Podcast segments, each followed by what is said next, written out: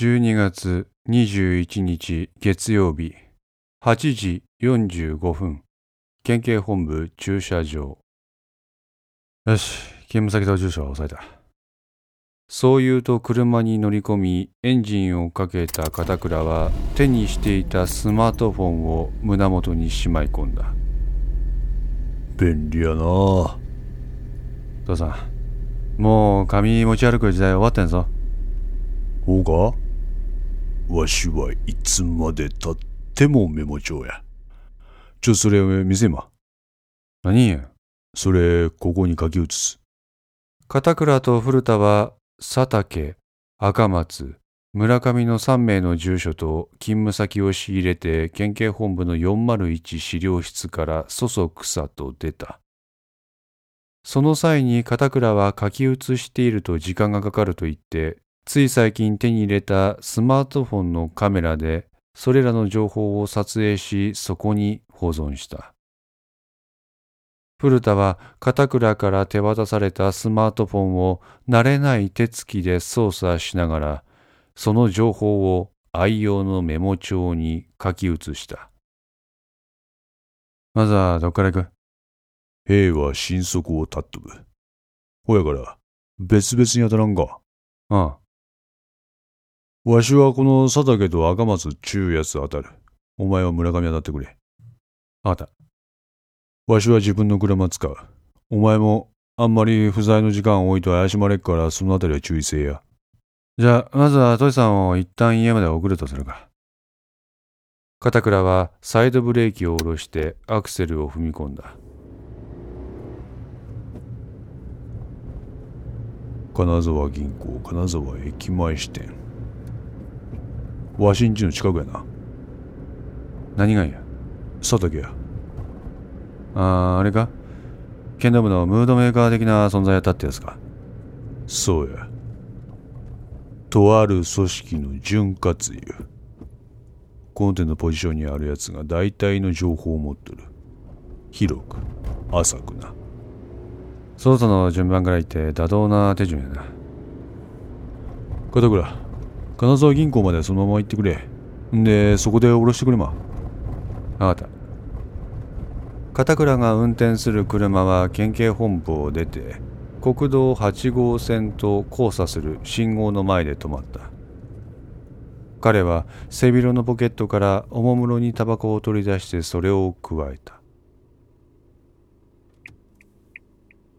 しかしでっけえあまねんな。まあな。なんか俺妙に興奮して昨日の晩寝れんかったわいや。そう言って片倉は火をつける。それにつられて古田も一服する。ここ石川県では昨日からの報道で凶悪犯罪が発生したことは誰もが知るところだ。だがこの時間の通りを行き交う人々の表情はいつもと変わらない。容疑者は拳銃を携行してひょっとするとこの辺りに潜伏しているかもしれないというのに市民は無防備である。普段より警ら活動を強化はしているが警察としては市民に対してできることは現状この程度だ。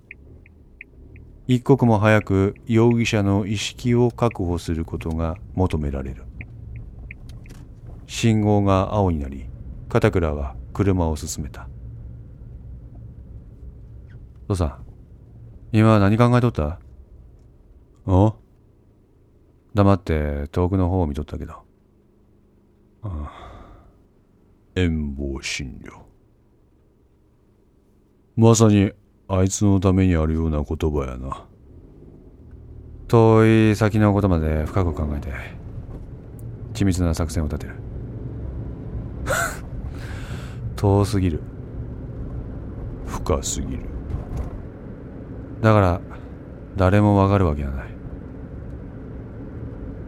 とんでもねえやつ相手にしちまったな。あまり人前で表情を変えない古田がこの時はうつむき加減で元気のない顔をしていた。父さん例のあれや。片倉は首をクイッと前方に上げその対象を指す。そこには現在工事中の金沢駅舎が立っていた。父さんやることはいっぱいある。